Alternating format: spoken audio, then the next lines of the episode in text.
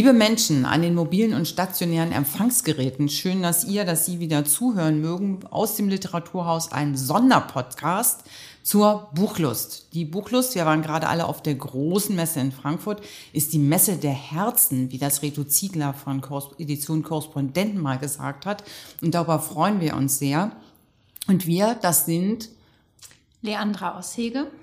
Elina Schäfler. Und Katrin Dittmer vom Literaturhaus Hannover. Elina ist neu dabei. Endlich, wir haben sie letztes Mal schon angekündigt. Toll, dass du jetzt auch hier bist und Stimme gibst. Danke. Und wir haben heute auch zwei Gäste, nämlich Dietrich zu Klampen vom gleichnamigen zu Klampen Verlag und mir Matthias Wegner vom Steidel Verlag aus Göttingen. Schön, dass Sie, dass ihr da seid. Hallo.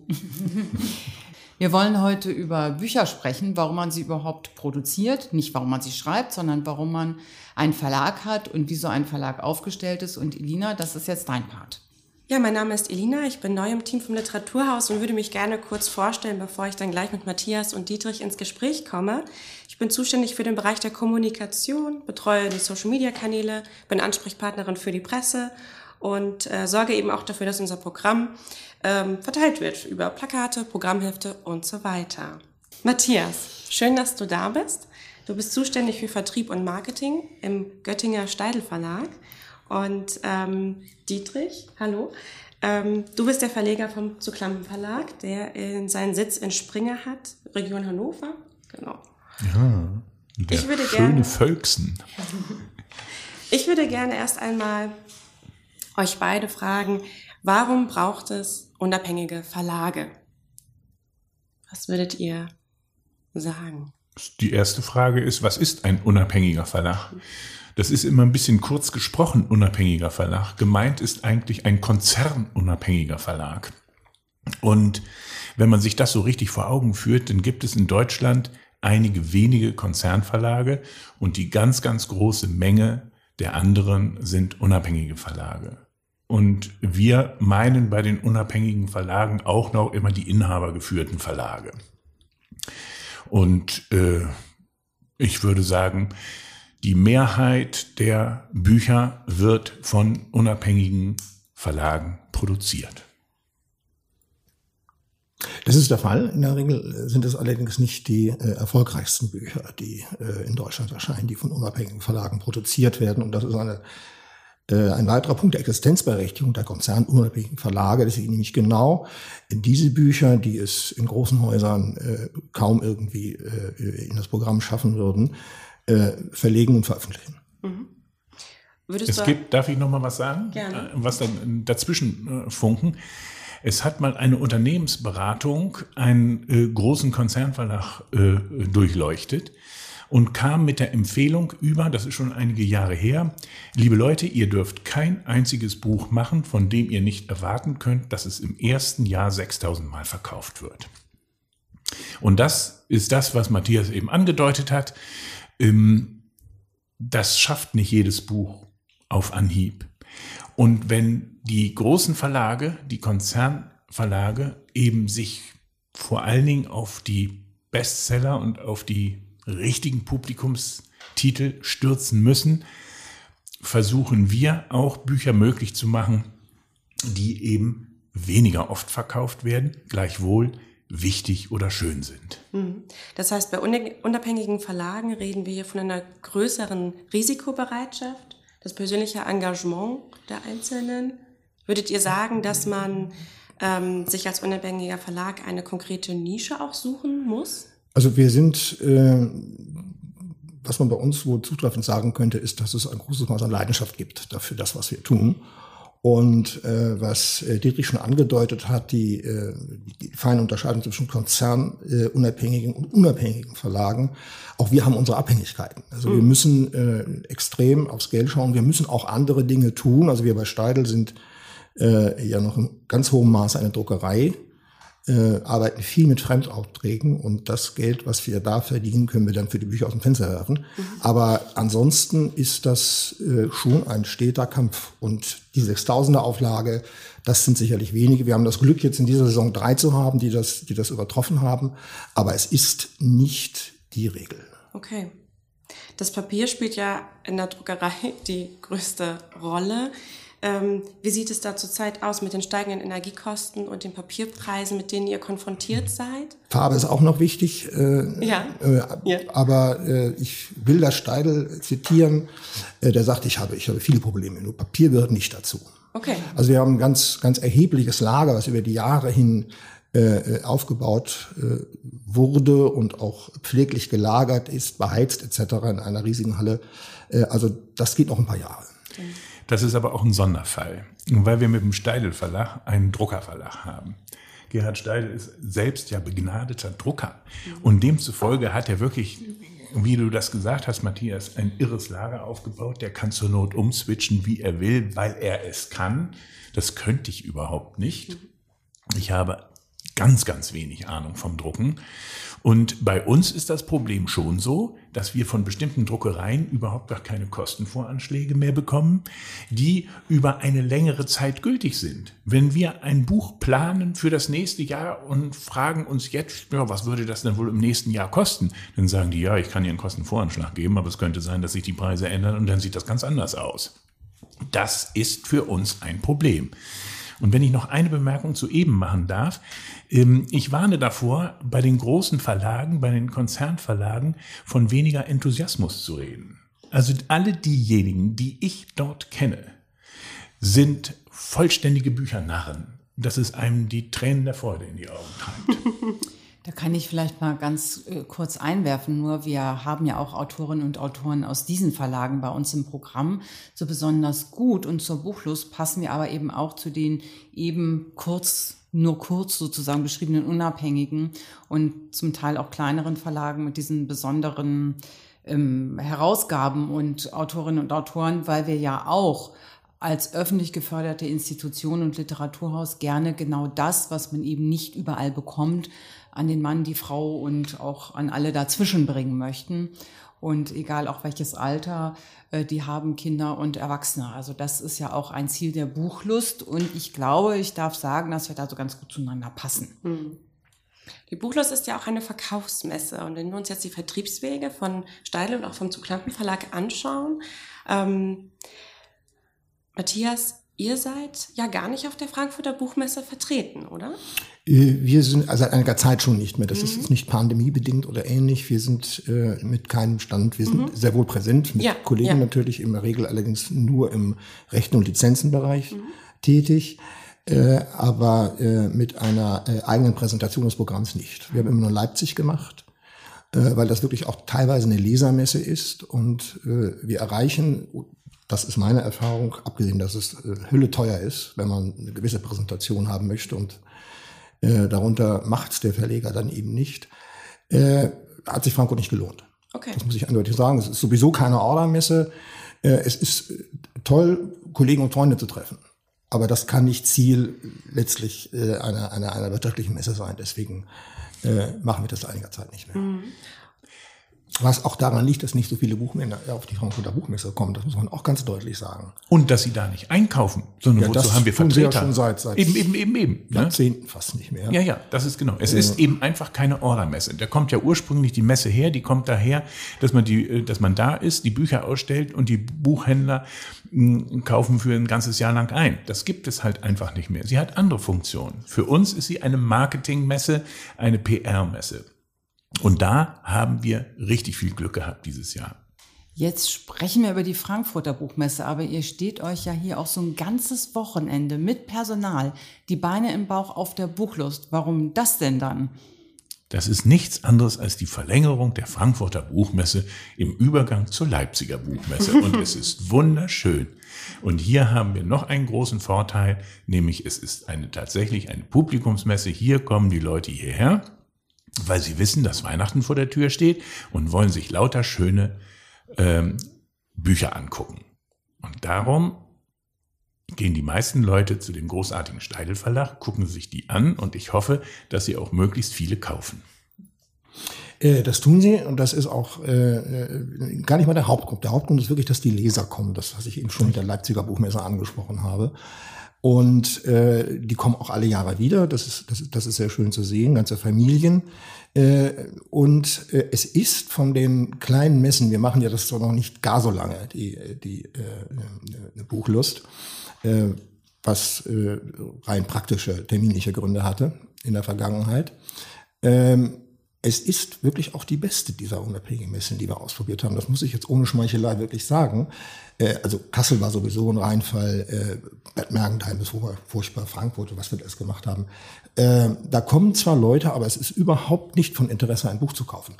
Und das ist hier völlig anders. Und das liegt, wenn ich das mal so ein bisschen spekulativ sagen kann, daran, dass diese Buchmesse eben einfach seit Jahrzehnten besteht und immer zur selben Zeit am selben, nicht immer am selben Ort, aber jetzt in der letzten Zeit immer am selben Ort und sozusagen ein Publikum regelrecht herangeführt worden ist. Ich beobachte das auch, dass es unglaublich viele identische Personen gibt, die von Jahr zu Jahr wiederkommen. Finde ich ganz großartig. Und diese Buchlust hat so einen Ruf, dass ich nicht über die Frankfurter Buchmesse gehen kann, ohne von irgendeinem Verlag aus Deutschland, Österreich oder der Schweiz gefragt zu werden, ob man dann nicht mal wieder auf die Buchlust nach Hannover kommen könne. So ja, berühmt ist die. Ähm, ja, weil ihr jetzt beide auch das ähm, Publikum hier auf der Buchlust ähm, so auch nochmal ins Zentrum gestellt habt, sozusagen bei euren Erwägungen, ähm, was es hier so besonders macht, sozusagen. Würdet ihr auch sagen, es gibt so, ähm, jetzt nochmal von der Vertriebsseite her gedacht, man packt ja dann, bevor man zu so einer Messe fährt, sei es nur eine große oder eine kleinere, auch ganz gezielt eben sich ein Sortiment zusammen für dieses Wochenende. Und würdet ihr sagen, es gibt ähm, jetzt für die Buchlust auch nochmal so eine Möglichkeit, vielleicht nochmal speziellere Titel auch zu präsentieren, die es woanders vielleicht ein bisschen schwerer haben? Also eben dadurch, dass die Menschen, die hierher kommen, auch vielleicht besondere Interessen mitbringen, aber auch mehr Aufmerksamkeit und Zeit, sich die einzelnen Titel anzuschauen? Habt ihr da so Buchlust spezielle Sachen? Es gibt in der Tat zwei, äh, zwei Longseller, äh, die wir äh, jedes Jahr mitgenommen haben äh, bislang. Das ist von Klaus Steck, das kleine Taschenbuch Plakate. Das ist als tiefste Backlist, nicht? Also steinalt teilweise. Und von Christoph Hamann Seck Fröne äh, behandelt einen Kriminalfall, der äh, am Bodensee spielte, als der Bodensee mal zugefroren war und eine Person ihn überquerte und dann nicht wiederkam. Äh, das ist ein Buch, was wir über das Jahr hin 20 Mal verkaufen äh, und hier gehen 10 weg, allein. äh, die Kunst des Mittagsschlafs ist auch so ein Titel. Der, Was sagt das über das hannoversche Publikum Ja, unser Publikum wird ja überall gelobt und wir haben natürlich das mit der Buchlust auch ein bisschen geschickt so eingefädelt, dass sie in dieser Vorweihnachtszeit liegt, wo Leute einfach Lust haben, sich äh, im Innenraum aufzuhalten, was ja jetzt auch wieder geht und sich mit Büchern zu beschäftigen und schon auch im Hinblick auf Weihnachtsgeschenke vielleicht etwas zu schauen. Hm. Wir machen das jedenfalls auch so. Wir machen das jedenfalls auch so, dass wir uns ein bestimmtes Sortiment ausdenken. Ähm, wir suchen aus. Und das ist vollkommen richtig, so wie Matthias das gesagt hat. Wir nehmen auch ganz olle Kamellen mit, weil die ollen Kamellen hier, wenn sie thematisch passen, wirklich richtig nachgefragt werden. Wir bringen von Christoph Wackernagel immer dieses übergroße Buch mit, ja. das S, die Traumtrilogie. Wir bringen Kunst- und Kulturführer für Hannover mit und so weiter und so weiter. Das haben wir uns im Laufe der Zeit so ausgedacht. Und unser Gedanke war, es darf ruhig, es dürfen ruhig Bücher sein, die hier einen Bezug zu der Gegend haben. Ähm, das war vor allen Dingen in der äh, Frühzeit so äh, der Buchlust, dass wir uns das so ausgedacht haben und ich weiß es noch wie heute, dass als ich sehr darüber nachgedacht habe, unsere harten äh, Bücher zur kritischen Theorie wegzulassen und etwas publikumsgängigere Titel zu machen, da öffnete die Buchlust und der erste Kunde, der überhaupt das Gebäude betrat, ging zielstrebig auf uns zu und fragte, habt ihr die Zeitschrift für kritische Theorie mit? Und ich dachte, das ist die versteckte Kamera. War sie aber nicht. Ich habe sie ihm am nächsten Tag mitgebracht. Ja. Ein ähnliches, ähm, also noch eine Anmerkung zum, zum Publikum. Das Publikum ist extrem äh, literarisch oder sagen wir mal so textlastig. Mhm. Äh, sie sind hier nicht so wirklich in der Tiefe interessiert an äh, Fotografie und Kunst. Das äh, zeigt sich auch an, an unserer Tischpräsentation. Wir haben also maximal 20 Kunst und, und 80 Prozent Literatur. Das Verlagsprogramm ist aber genau umgekehrt okay. aufgestellt. eigentlich. Und ein erstes Bucherlebnis, das ist in der Tat, das widerspricht jetzt ein bisschen dem, was ich gesagt habe, ist, dass weil Weihnachtszeit war, äh, besteht eine Kollegin darauf, immer ein kleines Buch von David Lynch mitzubringen, dem Regisseur. Und zwar der äh, schmelzende Schneemänner fotografiert. Und ich habe gesagt, verkauft sich nie. Und das hat sich das erste Mal, wirklich, der erste Kunde hat auch dieses Buch gebracht. Das äh, habe ich auch vor Augen, das Buch. Das ist ganz äh, tatsächlich ganz toll. ähm, das Publikum ist anarchisch. Wir freuen uns darüber. Und ähm, ähnlich ist es ja vielleicht auch, wenn ihr überlegt, also jetzt in dem Fall, ähm, Dietrich, du hattest uns ja auch, ähm, oder vielleicht als Hintergrund, wir schlagen immer den, oder wir geben den Verlagen immer die Möglichkeit, auch Vorschläge zu machen für das begleitende Lesungsprogramm. Denn ähm, die Buchlust ist ja zum einen die Ausstellung der unabhängigen Verlage, aber es gibt eben auch Lesungen, die das Ganze rahmen sozusagen. Und ähm, da gibt es dann eben für die Verlage diese Möglichkeit, uns Lesungen vorzuschlagen. Und wenn ihr da dann so ein bisschen überlegt im Vorfeld, was könnte passen, ähm, wonach geht ihr da vor? Also, also ich versuche mir äh, vorzustellen, was das Publikum interessieren könnte. Und ähm, das Problem des Verlegers ist, dass er alle seine Bücher liebt. Und der Auffassung ist, dass eigentlich alle Bücher das Publikum interessieren sollten. Und das meine ich ganz ernst, das ist wirklich so.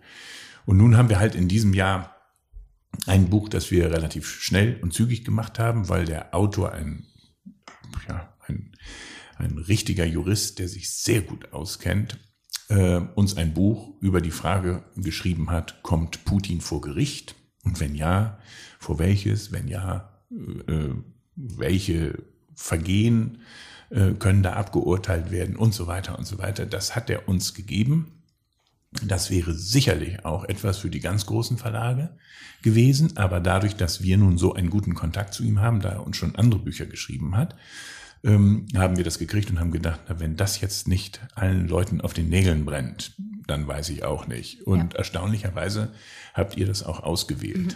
Ja, genau. Also die Rede ist von Gerd Hankel ja. und ähm, Gerd Hankel wird sein Buch eben Putin vor Gericht ähm, bei uns am Buchlust Samstag vorstellen um 16.30 Uhr. Dietrich, du wirst das Ganze auch höchst selbst moderieren.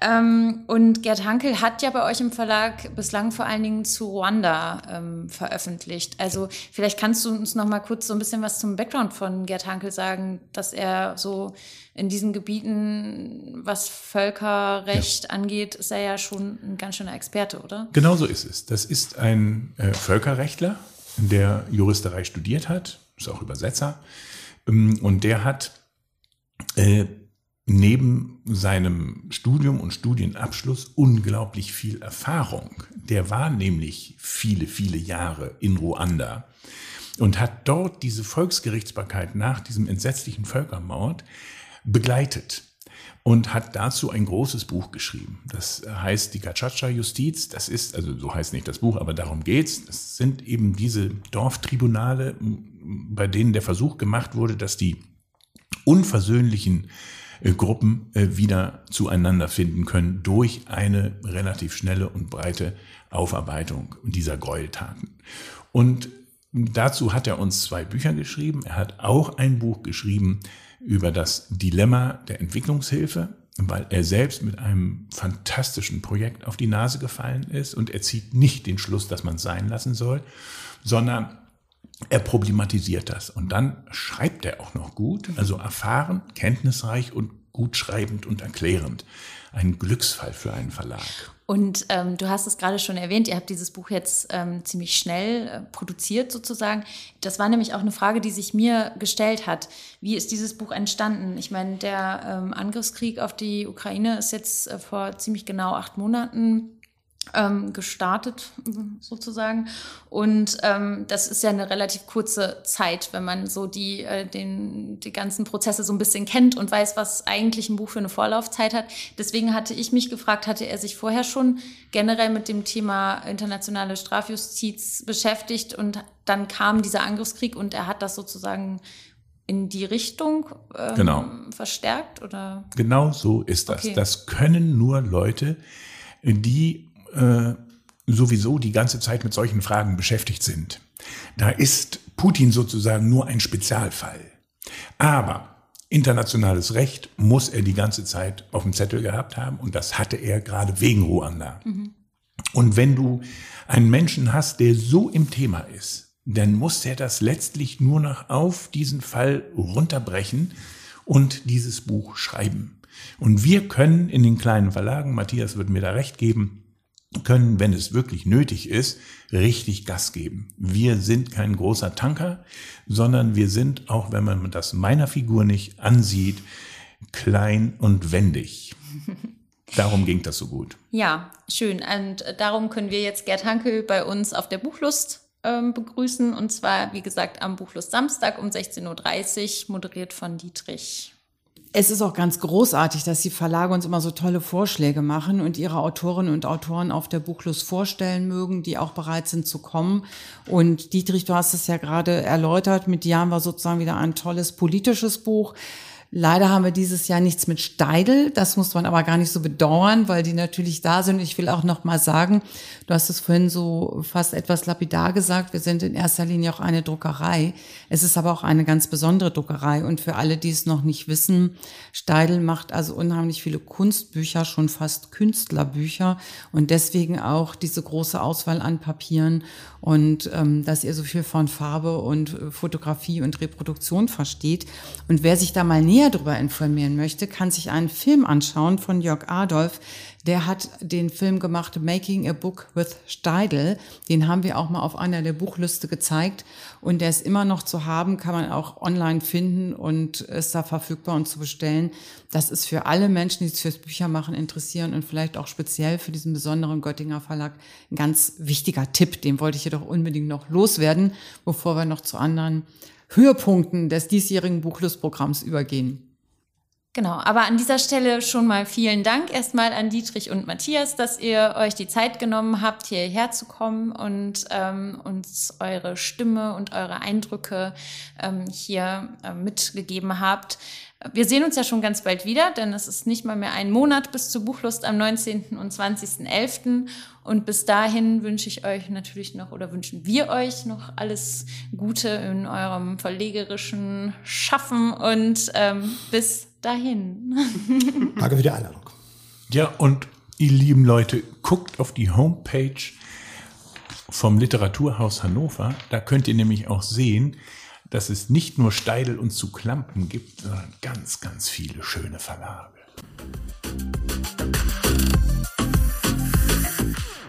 Zur Buchlust ins Künstlerhaus, wo das Literaturhaus ja auch arbeitet, atmet, schwebt und Programme macht ähm, kommen wieder 25 beste unabhängige Verlage am 19. und 20. November. Jetzt achten wir ja immer drauf in der Vorauswahl, die wir selber machen, ähm, dass es auch eine sehr gute Mischung wird, dass wir alle Bereiche der Literatur abdecken. Ähm, natürlich, das darf ich sagen, das ist ein bisschen schwierig immer für uns, aber auch schön für uns.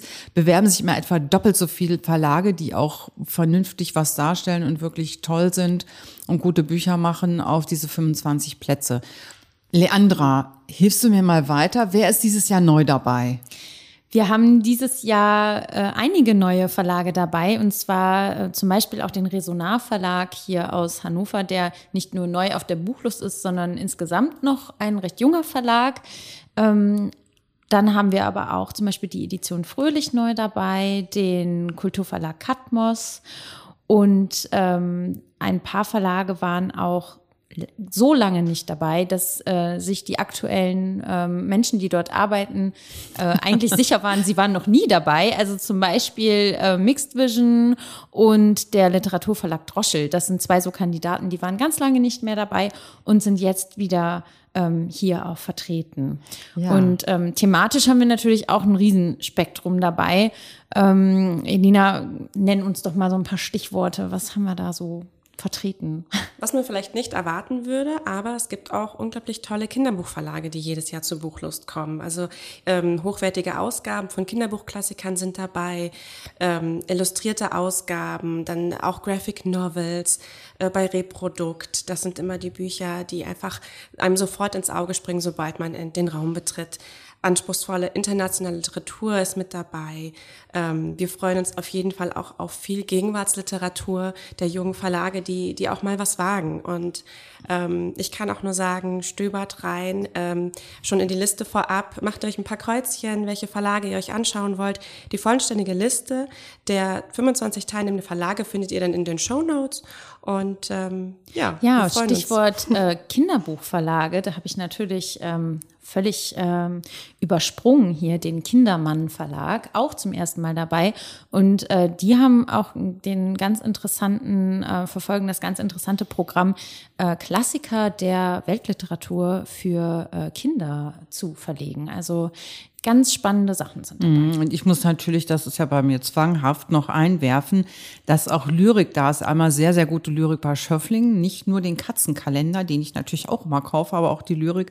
Und der Poetenladen ist einmal wieder aus Leipzig äh, zu Besuch.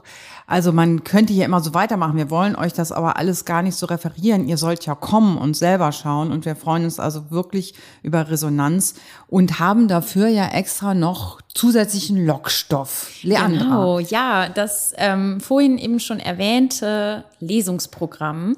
Ähm, wie gesagt, ihr könnt hier zwei Tage lang euch durch sämtliche Verlagsprogramme stöbern.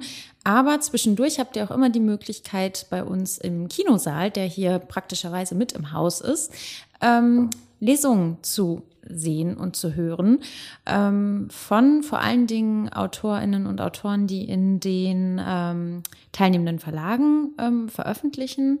Ähm, aber wir haben auch immer so nochmal so besondere ähm, Schmankerl dabei, sage ich jetzt mal, auch abseits äh, dieses ähm, Verlagsprogramms. Ich würde vielleicht einfach mal so ein bisschen, um euch einen Überblick zu geben, ähm, starten. Direkt am Samstag ähm, geht's los um 12 Uhr mit dem Lesungsprogramm. Da liest Joshua Groß aus Prana Extrem. Ähm, das Buch ist im Mattes und Seitz Verlag erschienen, genauso wie seine zwei Vorgänger, Flexen in Miami und Entkommen. Vielleicht hat da die eine oder der andere von euch auch schon mal ähm, was gelesen. Joshua Groß ähm, lebt in Braunschweig, hat also keine weite Anreise und und ähm, ich weiß nicht, wer ihn kennt, weiß, ähm, die Bücher von Joshua Groß sind immer schwer äh, in Worte zu fassen. Das ist immer so eine so etwas ein surreale, anarchisch. anarchische Welt. Er beschreibt seinen Stil selbst als trippigen Realismus. Also ähm, da sind Riesenlibellen unterwegs und Aloe Vera wächst in den Alpen und so. Solche Sachen passieren bei Joshua Groß, es ist alles möglich. Deswegen würde ich einfach sagen, kommt vorbei äh, und hört mal rein, was er da so. Auf jeden Fall ein junger Autor mit so fantastischen anarchischen Elementen, aber es wird auch eine richtige Geschichte erzählt. Ja. Und Mattes und Salz ist ja sonst hochberühmt, man muss es erwähnen für die Naturkunden die ähm, äh, dort sehr, sehr beliebt sind. Und äh, das zeigt zum Beispiel auch nochmal so das Spektrum der Verlage, die da sind. Genau. Und am Samstag geht's dann weiter um 14 Uhr mit Fritzi Haberland. Ähm, ich glaube, Fritzi Haberland ist spätestens, ähm, wenn ihr ein Bild von ihr seht, wahrscheinlich äh, allen irgendwie schon mal ähm, auf dem Kino, auf der Kinoleinwand oder auf dem Fernsehbildschirm über den Weg gelaufen. Eine äh, ganz tolle, wie ich finde, sehr bekannte Schauspielerin. Und sie liest aus besonderen Texten, und zwar von Ingrid Lausund. Die kennt ihr vielleicht eher unter dem Namen Mitzi Meyer. Sie hat nämlich die Drehbücher für die äh, wunderbare Serie Tatortreiniger verfasst. Unter anderem schreibt aber auch Theaterstücke und ähm, ihre Texte unter dem Titel Bin nebenan, Monologe für zu Hause, auch ursprünglich als ähm, Ein-Personen-Theaterstück konzipiert, sind aber jetzt als Hörbuch im äh, unabhängigen Hörbuchverlag Speak Low erschienen. Auch ein toller Verlag, der zum Beispiel letztes Jahr auch hier auf der Buchlust war. Und ähm, in diesem Hörbuch lesen eben äh, ziemlich bekannte SchauspielerInnen ähm, diese Texte von Ingrid Laus und da geht es um das Wohnen. Also was sagt eigentlich unsere Wohnung über uns selbst aus? Was wollen wir mit unseren Möbeln ausdrücken? Mit dem Grad der äh, Aufgeräumtheit oder des Chaos, den wir da ähm, hinterlassen? Und die Menschen, die in diesen Erzählungen ähm, uns begegnen, sind ein bisschen verschroben, aber irgendwie auch doch ziemlich wie wir. Also ich glaube, das wird ähm, toll und unterhaltsam und Fritzi Also, Haberland wird das ganz Auf jeden lesen. Fall wie ich, weil ich bin schon völlig verschroben. und muss mal sagen, meine Lieblingsfolge vom Tatortreiniger ist nämlich die, wo die ausschließlich in Reimen sprechen die ganze Zeit. Stimmt. Selten so gelacht. Ja, und ähm, Fritzi Haberland hat natürlich für ihre Theater- und ähm, Auftritte und äh, Filmkunst schon auch unheimlich viele Preise eingeheimst. Also toll, dass die kommt und dass Speak Low uns das auch vermittelt hat. Nochmal vielen Dank Ja, an die Kollegen jeden Speak Fall. Low merken. Ja, auch ein toller, toller Hörbuchverlag.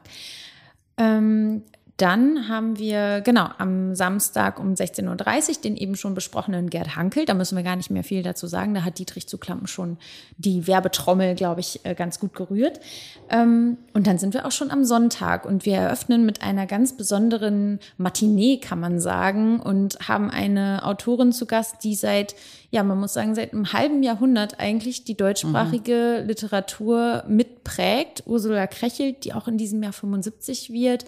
Katrin, das ist ja schon eine ganz besondere Stimme. Ja, unfasslich. Also das ist ähm, auch genau wie für die anderen, aber hier auch nochmal für mich was ganz Besonderes, weil das ist sozusagen ein äh, Glückstreffer, ein Dreifacher. Einmal ist Jung und Jung, ihr Verlag selber auch auf der Buchlust vertreten. Ist ja wirklich ein wichtiger äh, Verlag, auch mit ganz viel hochkarätiger Literatur. Ursula Krechel hat eben dieses Jubiläum auch noch, was nochmal ein Anlass ist für unseren Kulturpartner NDR Kulturradio einzusteigen. Und wir produzieren da also eine Sendung mit denen zusammen, mit Ursula Krechel. Und ganz toll ist auch, dass Lisa Kreisler dieses Gespräch moderiert. Mir ist Ursula Krechel, ich weiß nicht, ob, ob ihr von ihr schon viel lesen konntet, ähm, ganz früh begegnet. Ich ging da noch zur Schule, war allerdings schon, äh, Abitur war nicht mehr so weit. Da ist mir dieser Gedichtband verwundbar wie in besten Zeiten in die Hand gefallen. Und ich habe den seitdem im Regal. Und als ich neulich mal wieder aufräumte, fiel mir die in die Hände, der in die Hände und ich dachte, er hatte sich irgendwie verirrt. Und ich habe gedacht, halt, der muss zu Ursula Krechel und habe gemerkt, ähm, dass da doch schon auch einige steht. Und spätestens, also früher natürlich auch, weil sie hat wirklich viel Lyrik, Prosa, Theaterstücke, ähm, Hörspiele, für die sie auch Preise erhalten hat, Essays. Und die, die Romane, das ist ja Tradition in Deutschland, könnt ihr, glaube ich, bestätigen, haben ja immer den größten Erfolg und spätestens mit Landgericht, für den sie 2012, meine ich, den Deutschen Buchpreis erhalten hat, ist sie äh, auch nochmal, hat sie einen erneuten populären Aufschwung äh, gehabt ähm, mit ihren Büchern. Und ich freue mich sehr auf sie. Ich weiß, dass sie auch eine Autorin ist, die nicht nur ihr eigenes Schreiben ähm, naja gut, wer kümmert sich nur schon um sein eigenes Schreiben? Natürlich lesen die Leute auch und ähm, betrachten die Welt.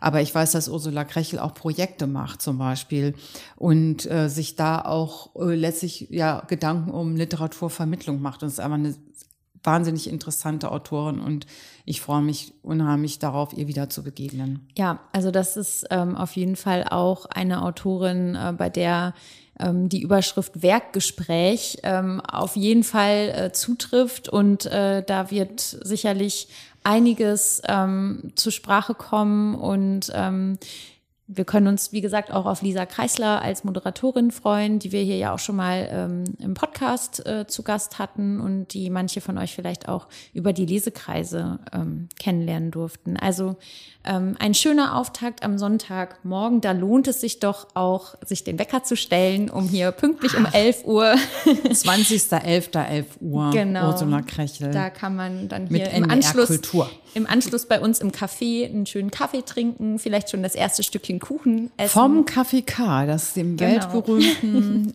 nicht nur weltberühmt in Hannover, sondern auch sonst weltberühmten Also Café wir sorgen den- auch für euer leibliches Wohl. Das sei Kuchen. hier an dieser Stelle auch nochmal erwähnt. Dann ähm, geht es weiter am Sonntag ähm, mit einer jungen belarussischen Autorin und Fotografin. Sie ist eigentlich vor allen Dingen äh, Lyrikerin, Julia Simafieva.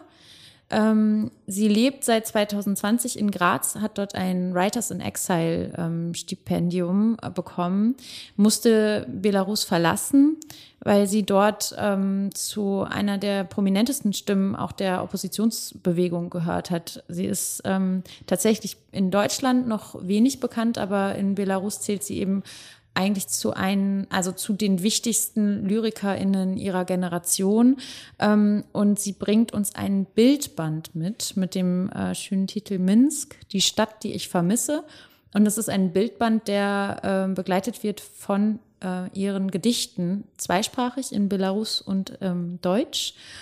Und ich glaube, damit werden wir nochmal ein Thema auch beleuchten, ähm, was ich, ähm, also was ja eigentlich immer noch sehr aktuell ist, aber in den letzten, ähm, in den letzten Monaten durch eben die Geschehnisse in der Ukraine ja auch ein wenig äh, wieder in den Hintergrund gerückt ist, aber nach wie vor wichtig und aktuell. Und wir freuen uns, dass Julia Simafieva da ähm, hier bei uns ihren Bildband vorstellt und gemeinsam mit ihrer ähm, Verlegerin auch so ein bisschen Auskunft geben wird.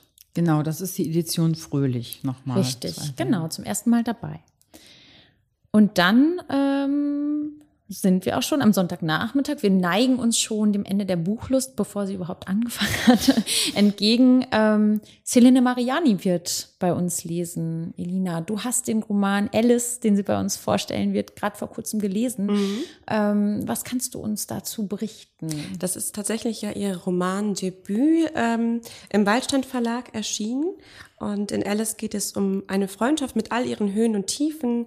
Und sie schreibt tatsächlich in einer sehr zarten, bildreichen Sprache, auch über kulturelle Identitätsfindung. Das ist so ein Thema, das zieht sich komplett durch den Roman. Und wir begleiten eben Alice und Grace durch, äh, ja, durch Deutschland, durch, aber auch, ähm, sie bewegen sich auch in, in Italien, äh, machen dort einen kleinen Kurzurlaub ähm, als Erwachsene, lernen sich aber auch schon als Kinder kennen. Also ähm, sie arbeitet dort auch mit Rückblenden, das ist ziemlich spannend ähm, zu schauen, wie sie das ähm, da einwebt in das Ganze. Ähm, diese zarte Sprache hatte sie ebenfalls auch schon in ihren Erzählband Miniaturen in Blau, der im Resonalverlag erschienen ist, der jetzt auch erstmalig bei der Buchlust seine Bücher vorstellen kann. Und moderiert wird die Veranstaltung von ihrem Lektor Florian Welling. Das wird, glaube ich, auf jeden Fall für 15 Uhr Sonntag eine schöne Sache. Ja, das ist ja auch wirklich, das äh, wird mir hoffentlich hier nicht als Selbstlob ausgelegt. Das ist ja wirklich ähm, einmal, einmalig. Wir haben ja sonst auch tolle Moderatorinnen und Moderatoren, aber dass man hier nochmal die Leute hat, die für diese Bücher brennen und dafür einstehen. Und eben wenn dann der Lektor selber das Gespräch führt, da gibt es garantiert Einblicke, die man sonst gar nicht erreicht, egal wie gut man das Buch gelesen hat. Das wertet ja nicht das andere ab, was wir sonst bieten, aber das ist schon speziell auch deswegen, äh, behaupte ich mal, lohnt es sich dann besonders, das Buchlust-Lesungsprogramm zu besuchen. Und da gibt es, Leandra, ja auch noch einen abschließenden Höhepunkt. Ja, genau. Als letztes ähm, in diesem Jahr sozusagen auf unserer Kinobühne ähm, Thomas Gardi, ähm, der spätestens seitdem er im Frühjahr den Preis der Leipziger Buchmesse dieses Jahr gewonnen hat, ja auch in aller Munde ist und sicherlich äh, der einen oder dem anderen von euch auch ein Begriff. Und vielleicht habt ihr eine runde Sache auch schon gelesen. Äh, ein ganz außergewöhnliches Buch, eine ganz außergewöhnliche Sprache. Der Roman ist zur Hälfte äh, aus dem Hebräischen übersetzt. Die andere Hälfte ist, äh, hat Thomas Gadi auf Deutsch geschrieben. Äh, er entwickelt so eine eigene Kunstsprache. Das ist ganz spannend und ähm, es ist eine Geschichte von, also eigentlich sind es zwei Geschichten von zwei Künstlern aus zwei unterschiedlichen ähm, Jahrhunderten tatsächlich, ähm, die jeder auf eine eigene kleine Odyssee gehen sozusagen. Der eine der beiden ist er, er auch selbst, also eine Kunstversion äh, seiner selbst. Und äh, es geht um Fremdheitserfahrung, um das Künstlerdasein, aber es geht auch ganz viel um Politik. Und das Ganze ist aber ja, in Tomagadi-Manier auch unglaublich unterhaltsam und auch witzig, trotzdem fordernd und mit Tiefgang.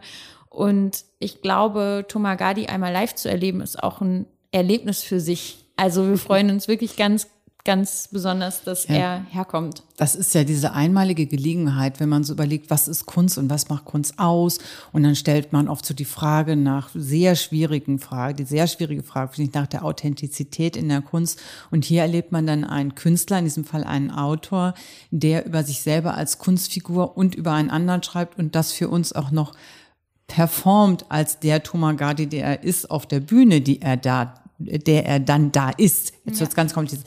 Also das ist wirklich ähm, schön und äh, mit Sicherheit auch unterhaltsam.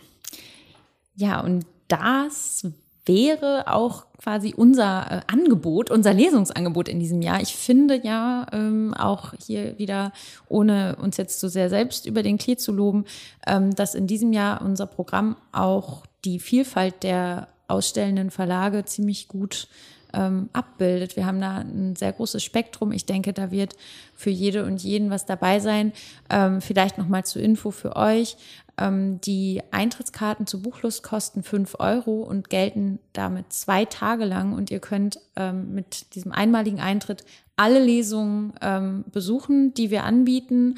Ähm, die Plätze sind natürlich äh, begrenzt. Ihr erhaltet am Eingang dann ähm, nochmal so extra Karten für die Lesungen. Zählkarten. Äh, Zählkarten und ähm, da wird euch aber unser Team auch äh, über alles nochmal informieren. Nur wenn ihr Auge auf eine bestimmte Veranstaltung geworfen habt, am besten direkt am Eingang, wenn ihr ankommt, schon ähm, euch dafür eine Karte sichern. Ja, und wir haben auch noch eine Bitte. Jedes Jahr wird ja der buchlustigste Verlag ermittelt und uns ist natürlich klar, dass sie alle toll sind. Aber ihr könnt wieder abstimmen und eure Stimme abgeben für den Verlag, der euch am besten gefallen hat. Der erhielt dann, der erhält dann den ähm, am Schluss der Buchlust den Publikumspreis. Und der ist tatsächlich inzwischen dank unserer Förderer mit 800 Euro dotiert. Die möchte ich sowieso nochmal erwähnen, die Förderer. Also einmal geht das natürlich alles nicht ohne Team, was immer zusammenkommt, dass wir da immer Leute dafür gewinnen. Wir selber sind natürlich auch da und Klaus Strempel aus unserem Vorstand macht immer mit. Hier heute ist ja auch an der Technik Hendrik da und das ganze Team von Jens Ratgeber ist dann dabei. Es fördert uns wieder die Stiftung Niedersachsen und die Hannover Stiftung der Sparkasse Hannover. Auch das Niedersächsische Ministerium für Wissenschaft und Kultur, also das Land ist dabei. Und auch der Börsenverein des deutschen Buchhandels, der Landesverband Nord, gibt einen Zuschuss. Wichtig für uns auch, dass die Firma Lichtbräus, die hier so schöne Leuchten in der Innenstadt Hannovers verkauft, uns wieder Leuchten leiht, dass das auch ein angenehmes Licht ist, in dem wir die Bücher betrachten können. Und wie gesagt, gebt doch bitte auch gerne eure Stimme ab, damit wir dann einen Preisträger äh, unter den Verlagen ähm, ermitteln können. Und ich mag noch gerne sagen, Leandra, weil du hast erwähnt, wir wollen es nicht so selber loben. Ich habe es vorhin aus Verlegenheit, glaube ich, auch schon gesagt. Aber ich, wir haben, was jetzt, wo ihr leider nicht dabei sein könnt, auch immer einen kleinen Empfang für die Verlage. Und ich mache das ja auch schon ein paar Jahre und sage dann irgendwie immer so ein bisschen dasselbe. Aber Einspruch ist, glaube ich, genau zutreffend und deswegen wiederhole ich den auch immer. Jede Buchlust ist so gut wie ihre Aussteller.